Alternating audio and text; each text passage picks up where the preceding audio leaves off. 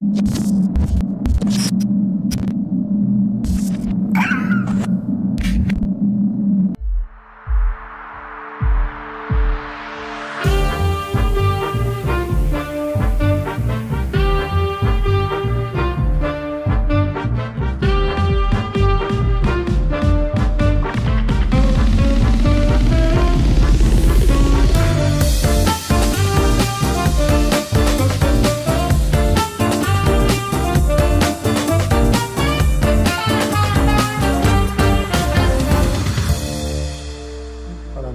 No, pero es que es la verdad. ¿Ya? Sí, échale. Pues no me vas a presentar o qué? Claro que sí. ¿Cómo no te voy a presentar, Oscar? Sí, pues, sí, pa- Digo, oye, un año y medio después de que nos vimos por primera vez, Así es. estás aquí con nosotros. Te agradezco mucho la invitación. Te agradezco mucho. No, hombre, y desde, insisto, ¿desde cuándo teníamos ya planeado que estuvieras por Sí, acá? Sí, nos Oscar. Estrada, antes que cualquier cosa, diseñador gráfico sí. de los buenos. Así es. ¿eh? Y orgullo local también, ¿por Sí. qué no decirlo? Muchas gracias. ¿eh? Sí, para los arquitectos piensan que soy diseñador. Para los diseñadores piensan que soy artista. Los fotógrafos piensan que soy escritor. Soy un hombre que no, no tengo etiquetas. Aquí no dejes que jamás te etiqueten porque ya valiste eso. Ya valió. Sí. Oscar, a ver, hay muchas cosas que platicar. Obviamente estamos dentro del tema cuadrante, Malinche, este, Lolita, Lolita. pero y- hay muchas cosas más. Por, por donde quieras empezar, le damos. No, mira, yo te vengo a invitar. Este, tenemos un proyecto entre dos amigos más, que es Artemio Bernardo Salinas, un amigo entusiasma, entusiasta que, que compró una, una fábrica de vestidos antiguos. ujú. Y Rubén Garza, que este, tiene una tienda de muebles Midmod. Los tres nos juntamos hace ocho o nueve meses para hacer una exposición de muebles Malinche. Una fábrica que desapareció en 1973, que se fundó en 1909 y que los muebles de esta fábrica se niegan a desaparecer. Son unos muebles de una inusitada belleza están hechos de una madera de olmo americano muy dura. En esos encuentras tú muebles Windsor, encuentras muebles escandinavos, te encuentras muebles daneses. Para poner un ejemplo, una de las sillas más emblemáticas de la silla Malinche es la silla conocida como la número 10, que es la silla de las cantinas. Esta silla de madera que aparece con los logotipos de Carta Blanca, de Corona, de Spur, de 2X y que ha migrado hasta a nivel nacional. El restaurante Rosetta de, de- la Ciudad de México tiene sillas Malinche. Entonces, es una, es una fábrica que necesita ser recordada porque producía en su tiempo 1.200 sillas diarias, que es inconcebible. Es la, la- la- la fábrica más importante de Latinoamérica, en Latinoamérica en su tiempo, produciendo sillas. Toda Latinoamérica. Es un gran ejemplo. La primera idea se le ocurrió, esta idea se le ocurrió hace como dos años a Ana Elena Malet y a, y a Rubén Garza. Ana Elena vino a escribir un texto sobre, para el- el- la revista Animal de Hábitat Ujú. y, este, y rescató esta, esta, esta, esta historia. Hizo un pequeño texto en la- y ella pues hizo un libro de los Van Buren, que es, que es más o menos como eh, la comparación que hacen en la Ciudad de México. ¿no? Entonces, esta exposición se inaugura el viernes. Estamos muy Este emocionados. viernes, este, es- este viernes es 14, 14 14 de octubre a las 7. Estamos muy emocionados porque hemos hecho un gran esfuerzo y yo a- ahorita tenemos un 90%. Es una belleza la exposición. Es una belleza. Es- nos ha ayudado Alexis del Toro para hacer la- el diseño de la, de la, de la exposición y David Quiroga para hacer una animación, un video ahí. que, la- que consiste en muebles realizados en esta fábrica, Así es, vintage. originales. vintage obviamente. Así es. eh, Muebles de 70, de 80, de 90, de 100 años. Claro, eh, fábrica regiomontana que como decías ahorita fuera del aire, eh, todo el mundo conoce la historia de fundidora, todo el mundo conoce la historia de cervecería y de cuántas empresas, Así es. Pero pocos recuerdan que en Monterrey hubo una gran fábrica de muebles como fue. Y es, es, es muy raro porque la seguimos viendo, porque está abandonada ahí en, en, en Izagarza, entre América y Martín Zavala. O sea, Aquí hay dos heridas. Las heridas de las empresas que cierran. Fundidor es una herida cuando cierra. Entonces, hay que cerrarla celebrando la memoria de ellos. ¿Cómo? Haciendo una labor de esfuerzo de, de, de recordar a la gente que hizo ese tipo de cosas. Así como Fundidora. Esta, el hecho que se ha convertido en un parque, también este, yo creo que Lolita, haciendo este esfuerzo expositivo con, de, de Malinche, es importante hacerlo. Oye, Oscar, el, te platicaba también que incluso en mi casa, pero en la casa de gran mayoría de los regiomontanos, por muchos, muchos años, hubo muebles de esa fábrica y todavía hay. Así es. Fíjate que yo me siento muy emocionado. Toda, toda, esta semana he estado emocionado porque mucha gente nos ha hablado. Nos ha hablado que tiene fotos. Nos ha hablado este, que tiene muebles. Porque he estado yo posteando, por ejemplo, el caso de las mecedoras. Todo el mundo sigue teniendo estas mecedoras que a pesar de un perpetuo oscilatorio, siguen funcionando en perfectas condiciones. Tú las vas a ver el viernes y te vas a asombrar. Entonces, ha sido gente, y yo quiero que la gente se dé cuenta cuando vea esta exposición que tiene muebles en su casa Malinche, que desconoce. Tú porque eres del medio, este, sabes un poco de historia y, y, lo ves. Pero un amigo mío, Tomás Guareña, uh -huh. me habla y me dice, oye, en mi casa en Durango, todos los muebles, los, el comedor de la casa es Malinche. En Durango. Ellos tenían vendedores que andaban en, en, todo México. Ellos recibieron la medalla de oro en, en la Exposición Internacional de Valencia en 1929. Wow. Vamos a ver ahí un mueblero un maletero, perdón, un maletero que lo, lo produjo Nol ah, para, para el Hotel Camino Real por medio de la gorreta y que lo fabricó Malinche, que ahorita está en uso. El pie de cama que está en, lo, en, en, en los uh -huh. hoteles Camino Real es de Malinche. Wow. Eso, es, eso es importante. Vas a ver ahí uno, uno de los objetos estos. ¿Quiénes fueron los fundadores, me decías? Mira, lo fundó un carpintero, un excelente carpintero que era Manuel Reyes que tenía, él empezó un tallercito por el centro de Monterrey en 1895. Y Cristóbal Treviño tenía una tienda de muebles en, en, en, en 15 de mayo número 83. Y él le vendía los muebles. Y en la época de cuando viene Reyes, en 1909, mm. este, les permiten, los apoyan con impuestos para que se pongan en esta zona y se hacen los socios. Entonces se hace una sociedad que con el tiempo dura este, hasta el 70 y 73, en trágicas condiciones, porque primero en el 71 sufre un incendio, wow. después una, una, huelga y cierra. Cierra en 1973. ¿Hay descendientes todavía de ellos? ¿Están fíjate, involucrados en todo este esfuerzo fíjate, que están haciendo ahorita? Fíjate que, que de la familia Treviño tenemos poca información. De hecho, nula información. Pero de la familia Reyes todos viven, o sea, los, los, los, nietos viven. Y están felices participando con nosotros. Nos, bueno, mira, vas a ver un pupitre, que es pieza única. Un pupitre, de de, así el pero un pupitre Windsor que hicieron pieza única. Uh -huh. Ahí lo vas a ver. Vas a ver acciones que tiene, que tiene la, la familia que nos, nos, prestó para exhibirlas.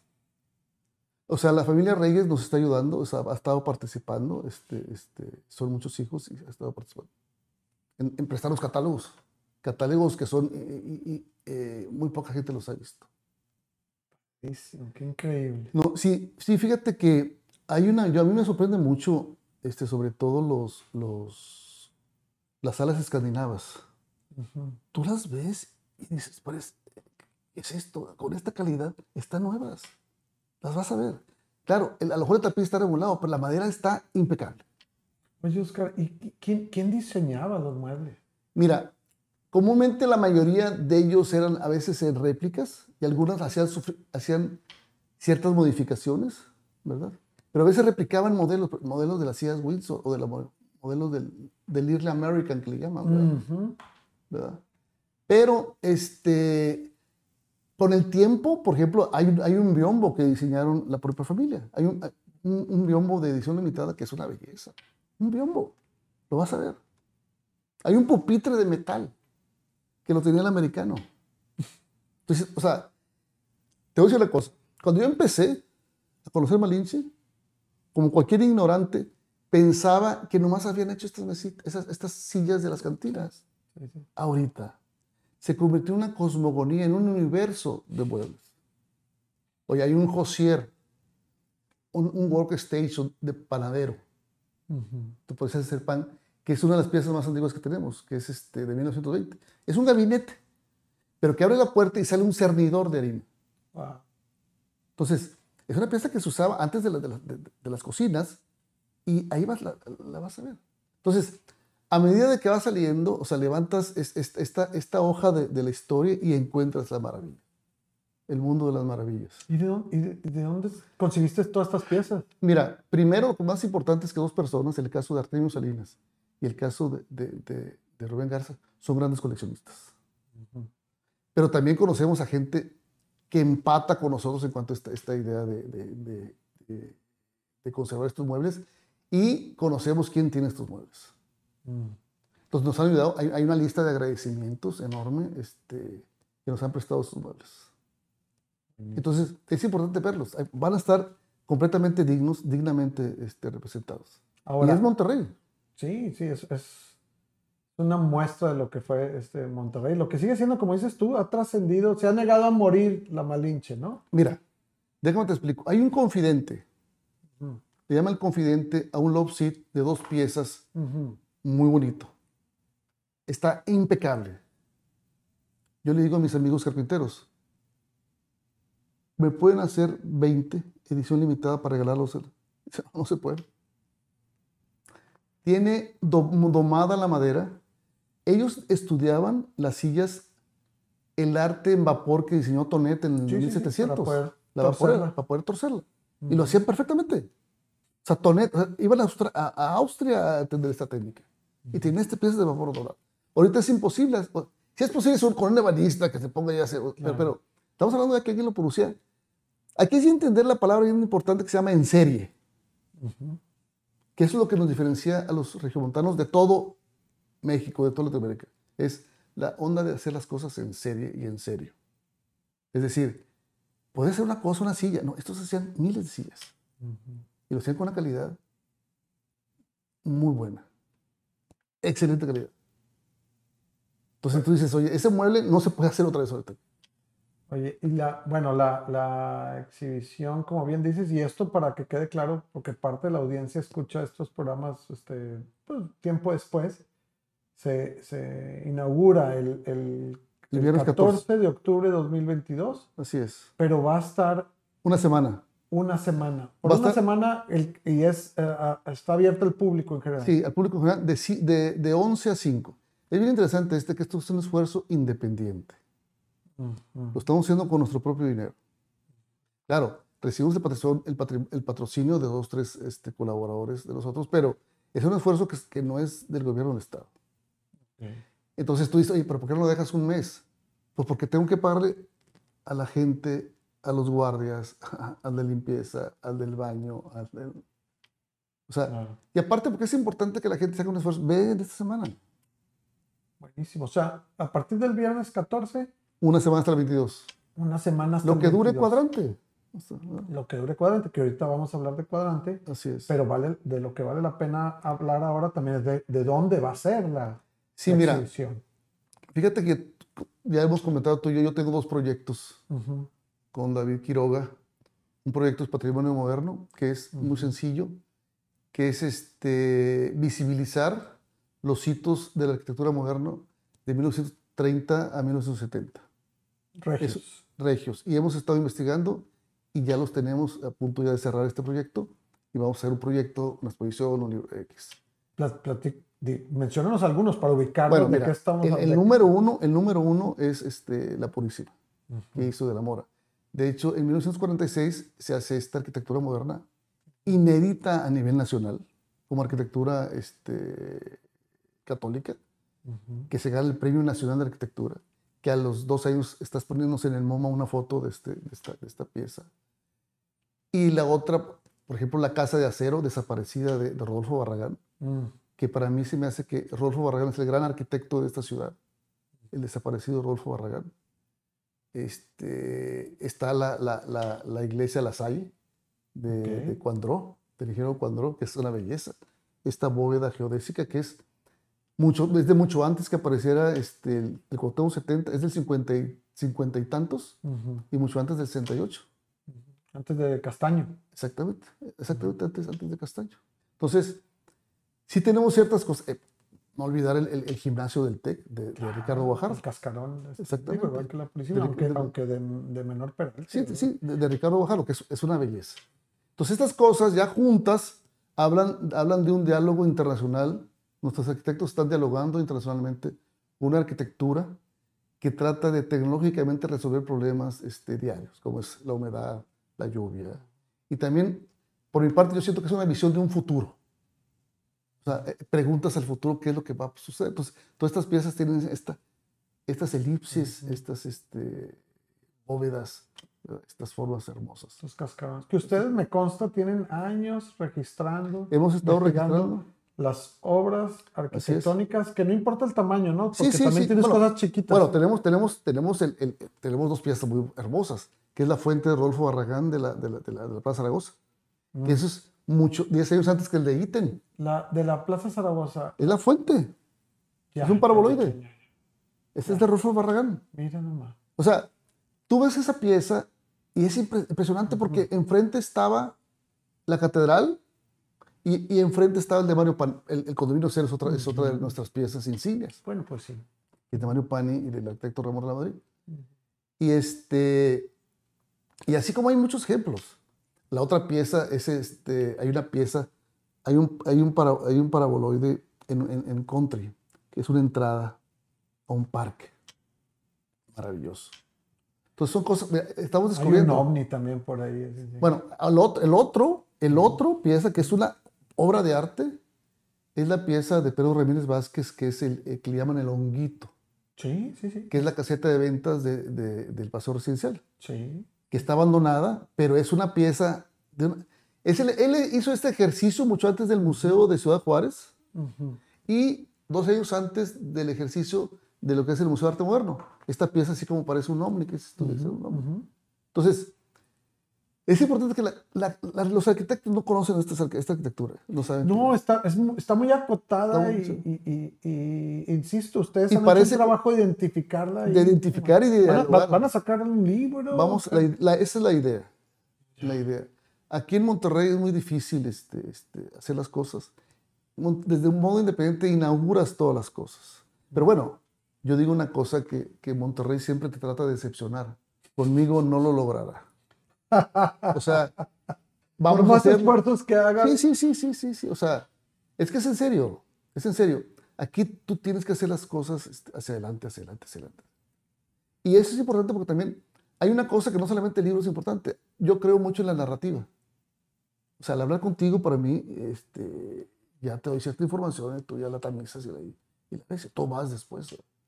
Fíjate, hay otro silo, hay un silo de, de- hay varios silos, por ejemplo, este, eh, el el de galletera mexicana, que es, mara- es hermoso. o sea, Mm. entonces, esta con conjuntos ya genera un diálogo, genera un lenguaje de la ciudad. Que tú puedes decir, oye, pero es que no, no, no, no es tan importante como el de México. Bueno, aquí los mejores arquitectos de México vinieron a hacer obra. Jorge González Reina, el discípulo de Grofius, Ujú. hizo, hizo, hizo este, las oficinas de Ilsa en 1968, Mira. que es que murió en el, en el avión aquel acá, en el, acá cerca de- de- del sur de Monterrey. Oye, y arquitectos internacionales. Antes de que llegara, estabas platicando de que, de que hay arquitectura de SOM aquí en, en- en Monterrey, ¿no? Sí, de hecho, de hecho, este, hay muchas historias de estas. Fíjate que este, una vez un amigo empresario eh, contrató, a, que contrató a un arquitecto este, a- a- a- al, al oriental de, de la ciudad de Nueva York. Mm. Entonces vino, vino su, su, su hermano, quería hacer una casa aquí por, el- por el Chipinque. Y este y le pregunté cuánto, como bueno, preguntarle cuánto le costaba. Y este, pues, nada. Ujú. Y cuando, cuando ya se fueron en el avión, el hermano de este arquitecto le dijo, yo te la hago. Y se la hizo. Ahí, ahí está, ahí está. El hermano la hizo. Fíjate. Sí, este, Monterrey se está convirtiendo ahorita como una, una, este, eh, lo que pasó en España mucho, esta, esta arquitectura turística, ¿verdad? Mm. La, eh, la arquitectura escaparate. ¿verdad? De hecho, es, nos, eh, tuvimos, tuvimos un programa también en el que se hablaba como ahorita de los edificios favoritos de la ciudad para visitar se ha convertido en el centro Roberto Garzazada. Sí. sí, sí. Entonces sí, se está convirtiendo en arquitectura instagramera. Sí, sí, exactamente, exactamente. Pero fíjate, yo también este, eh, critico mucho porque, por ejemplo, a mí me han invitado a varios proyectos. De, Oye, ¿por qué no vas a visitar el estadio del, del TEC? no voy a ir a ver, a, promover. Hay arquitectura que tienes que promover. Ajá. Siempre yo, yo siento, toda la arquitectura, la arquitectura, por ejemplo, de, de, de las casas del Mirador, que ya dije yo, ¿sabes qué? Hay que recorrer ya el, el, el, centro histórico hasta el Mirador. Mm, buena iniciativa. Y hay que recorrer hacia todo, hacia, hacia, hacia Venustiano Carranza y hasta, hasta Calzada. Entonces hay que recuperar todas esas casas. Este, hay unas casas, acabamos en el recorrido que hicimos con David Canales de conocer barrios este, o vecindades o privadas pegadas al, a los panteones. Así es, maravilloso. Oye, pero volviendo, ¿por qué terminamos hablando de esta arquitectura de los... De, patrimonio moderno, que tengo ese proyecto. porque ¿en dónde vas a, ¿Dónde se va a montar la exhibición de los muebles Malinche? El, otro proyecto que tengo se llama Fábrica de Parques con David Quiroga. Nosotros tenemos en nuestro DNA esta arquitectura industrial. Y nosotros creemos en que si queremos algo ecológico tenemos que voltear a que ciertos tipos de industrias cierren o modifiquen su espacio a este tipo de cosas. Entonces, un día, así, eh, de buenas a primeras, se me acercó, yo no conocía a, a Bernie, yo le digo Bernie, se llama Artemio Bernes, Bernardo Salinas. Dijo, Oscar, por tu culpa acabo de comprar una fábrica. Acabo de comprar Lolita. Entonces me llevó, es un espacio maravilloso que está en Emilio Carranza y Reforma. Y este, era una fábrica de vestidos de lujo. ¿De qué año? Estamos hablando que es de 1946. Yo hago un texto, de hecho hay un texto de Lolita que está también en, Patrimonio Moderno, que digo que la guerra, de, la guerra contra los gringos es en 1846. Y todo el movimiento este modernista se da en mil, 100 años después, como que cíclicamente. Se da lo de la Purísima y se da eh, eh, eh, este Lolita. Entonces, es, es, un edificio muy padre que es un híbrido entre el Art Deco, Streamline y funcionalismo. Que lo que a mí me gusta mucho, el caso de las fábricas estas, porque a mí me recuerdan mucho a las, a las parroquias cistercienses. Estas simples allá de Francia, que, que, son muy simples, de bóvedas grandes, que son libres de oropeles, o sea, no son las clásicas este, parroquias italianas o españolas. Adornadas, sí. Adornadas. Estas son son unas bóvedas impresionantes. Entonces, a mí me gustan mucho las columnas de 6 metros, los espacios grandes, las, las columnas anchas, las grandes ventanales. ¿Y ese, ese edificio... Estaba abandonado. Estaba abandonado. Fíjate que estaba abandonado también desde esas mismas fechas de, de, de, de la Malinche. Entonces, hay una especie de sinergia y de energía de que, de que, de hecho, por ejemplo, Bernie encontró el logotipo Lolita y, y lo, lo, restauró y ahí está, lo volvió a poner. Le, puso, le sigue poniendo Lolita. Entonces, yo vengo de una familia de artistas y una de las frases que decían muchos mis tíos es, la gran obra reclama su espacio. Es decir, aquella gran obra que es importante no, fe, no fenece. Si tú eres bueno, va a ser bueno. O sea, no, no existe el talento inédito. Aunque ahorita vivimos, mucho esta onda de que hay un tipo que es muy bueno, hay que tocar el piano. El talento que es bueno se debe reconocer o terminan por salir, como en este caso de Lolita.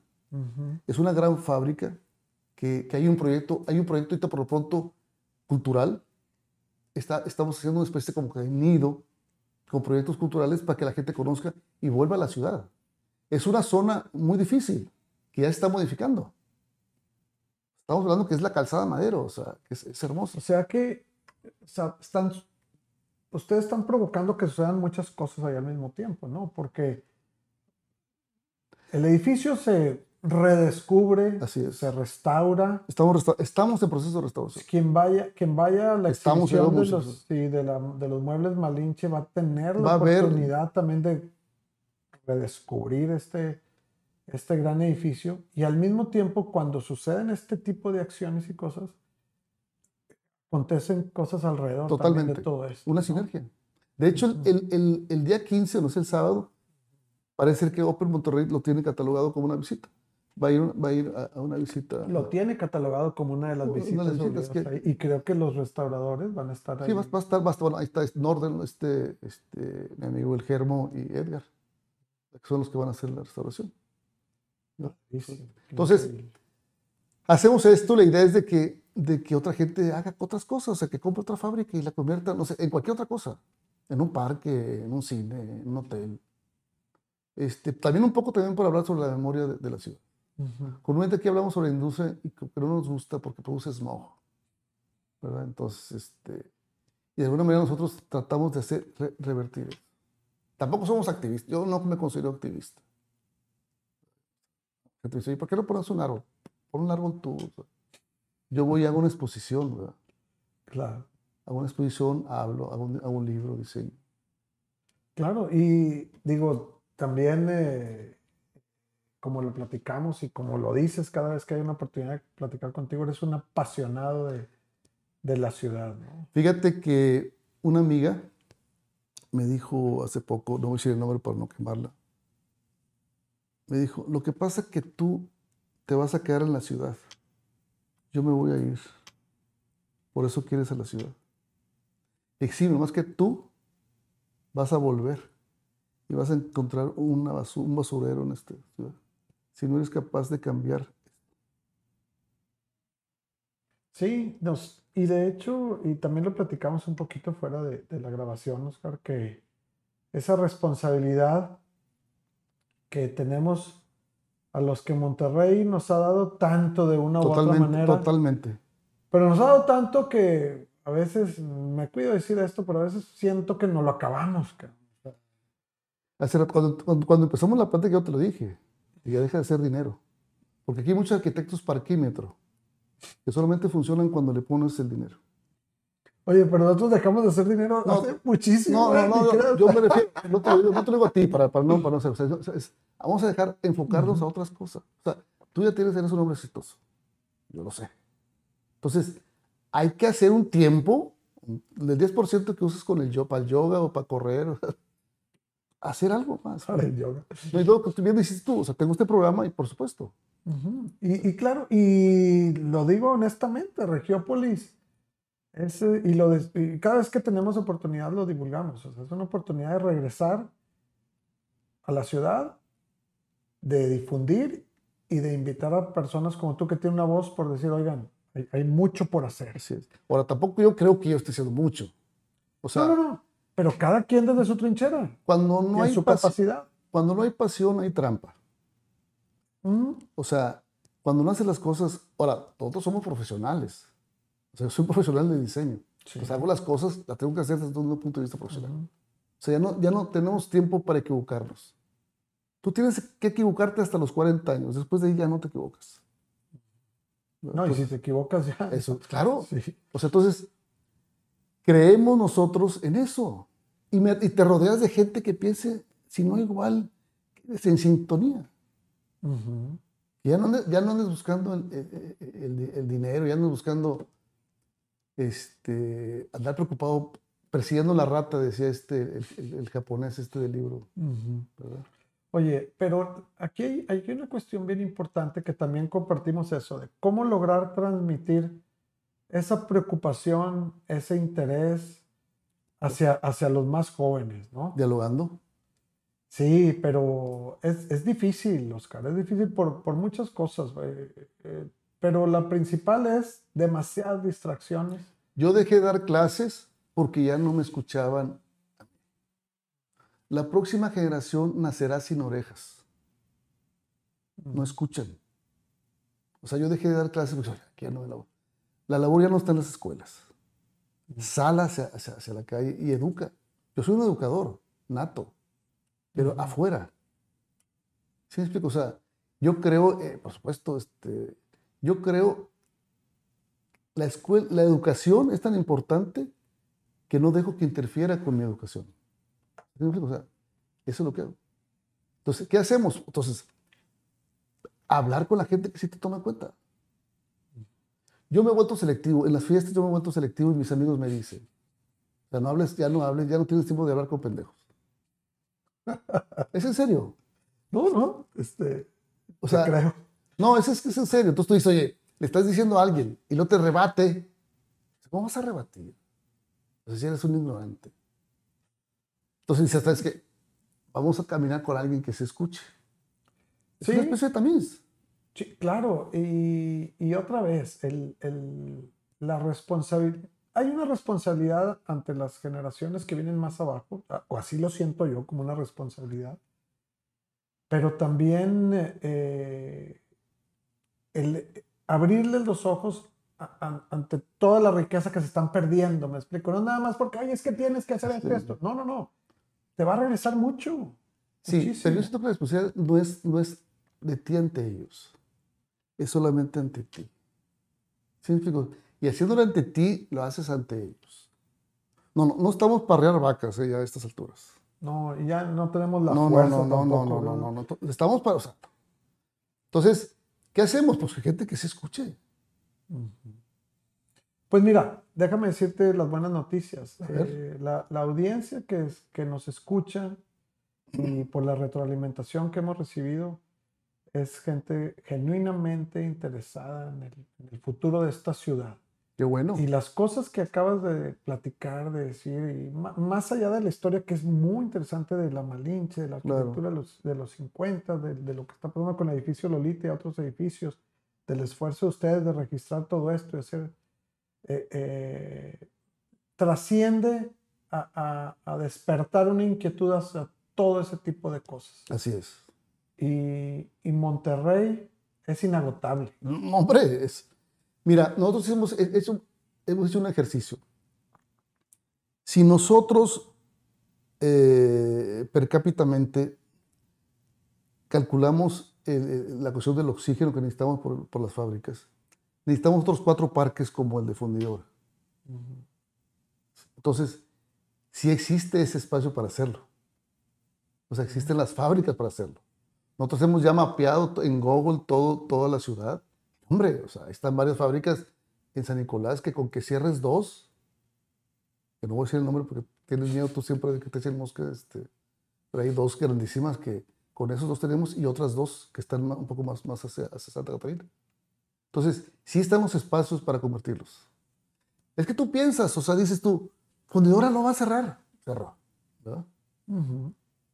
Entonces, yo ya pienso que hay un futuro. Yo pienso que, que- que hay un futuro. Creo, soy un optimista mesurado, ¿verdad? O sea, pero sí creo que puede cambiar las cosas. Claro, y digo, de eso habla tu proyecto de fábrica. Así es, así es, así es. ¿Verdad? De hecho, hay mucha gente interesada, mira. Pero, por ejemplo, hay mucha gente interesada que luego quiere hacer este, este, hoteles. Entonces, y, no- y- y poner un Oxxo o un Super 7 en la parte de abajo. Ya sé, no voy a decir nada de eso. Pero no se preocupa. Tú, puedes decir lo No, que no, no, quieras. sé. No, pero, o sea, pero es que, es que El miedo lo compartimos, No, ¿eh? no, como quieras, lo, lo No, pero es que- administramos, no pasa nada. No, pero fíjate, yo tengo amigos que están haciendo proyectos este, en el centro de la ciudad, que tienen 18, 20 edificios que van a hacer. Que yo siento se van a acabar esta densidad y este, necesitas cambiar a hacer, hacer plazas, hacer otro tipo de cosas.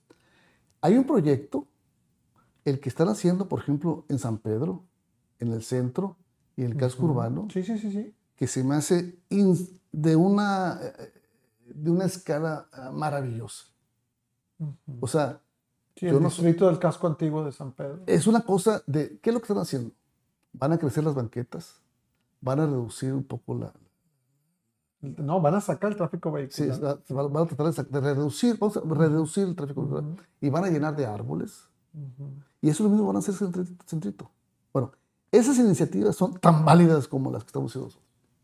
Y yo soy parte de... de- de- Y esas sí vienen este, de- de- desde, la- de- desde el gobierno. Eso Así es. bien interesante. Y eso es una obligación de ellos. Y yo creo siento que lo están haciendo bien. Ahí, están, ahí, están, ahí está, ahí está gente que lo está haciendo y que lo sabe hacer muy bien. ¿eh?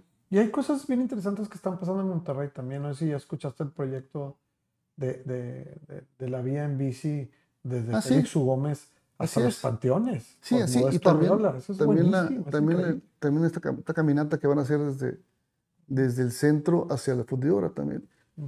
Bueno, es que esta, esta cuestión, esta cuestión de fábrica de parques, de eso se trata. Por ejemplo, Nosotros tenemos un- una, una línea de ferrocarriles, que es la interna, la que suministra a todas las fábricas, que fácilmente podemos tener un, tren ligero con, que, que visite este- este- esta- esta- estas fábricas. Como el que está en París. En París hay un, hay un, hay un metro, un tren subterráneo, un cinturón, ¿ah? el que abastecía de víveres mientras en- estaban en guerra. Que nadie- lo- tú nunca lo ves, estando en París no lo ves. Aquí también tenemos una de San Nicolás. Y ya es de nosotros, es del gobierno del Estado. Entonces, hay muchas acciones. Monterrey está preparada para transformarse en algo mucho mejor de lo que es. Yo estoy consciente que está bien feo, pero lo estamos cambiando. No, y como dices tú, aunque intente decepcionar, por más que No- se decepcionarnos, No lo logra. no lo va a lograr. No, no, papá, yo nací en la ciudad, este, en el centro, y a mí yo soy enamorado del centro. No, pues este, igual yo. Entonces, este, eso me marca, a mí me marcó haber estado en el condominio cero, trabajando de diseñador. O sea, esas cosas, ah, siempre digo de broma que yo soy de la moderna, por eso soy moderno. Porque nací en la colonia moderna. ¿verdad? Oscar, muchas gracias. No, gracias a ti y los, te espero ahí este, y platicamos más una cerveza, nos echamos el, el No, viernes. Encantadísimo y no necesitamos de todas maneras este, vernos ahí pechando la cerveza, pero este Malinche, Lolita, Fíjate que, este patrimonio moderno, fábrica de parques. sí, fíjate que estaba... Hacer esta exposición, que nunca habíamos hecho una exposición. Habíamos hecho una exposición independiente, nunca la hemos hecho. Nosotros decimos, ¿sabes qué? Necesitamos un año para picharla seis meses. Y que ahora sí de los recursos. Entonces, necesitamos hacer la exposición ahorita. O sea, hacer la agenda, por lo, lo de la agenda, hacer la agenda ahorita. A mí se me ocurren muchas cosas. Por ejemplo, hay muchos refrescos y muchas marcas que desaparecieron también. Hay que Mm. recuperarlos. Claro, Hay, hay muchos. Entonces, hay que hacerlo desde ahorita. Te agradezco mucho. Este, No, hombre, y puestos y que cuenta con este foro ¿vale? para desde aquí también eh, difundir y apoyar todos esos Te agradezco mucho. esfuerzos porque son genuinos antes Totalmente. que cualquier cosa. Los gringos le llaman grassroots. O sea, porque nacen de iniciativa propia, como el zacate. Solo, como- solo porque sí. Oscar, qué bueno que finalmente un año y medio después Sí, nos se nos hizo. Por la pandemia, no podíamos por la pandemia. Nos juntamos en medio de la pandemia, ¿verdad? Sí, Ahí en el Starbucks. En el Starbucks de. Tomando café con- Calzada. Sí, Con tapabocas. así es. Qué gusto, Oscar. Muchas gracias. Y gracias por habernos escuchado en este episodio y ya, ya saben, mucha agenda eh, eh, histórica, cultural, arquitectónica y de diseño. Y también sigan a este hombre, su trabajo es bien interesante como diseñador gráfico. Muchas gracias. ¿eh? Gracias, hasta luego y nos vemos el próximo jueves. you.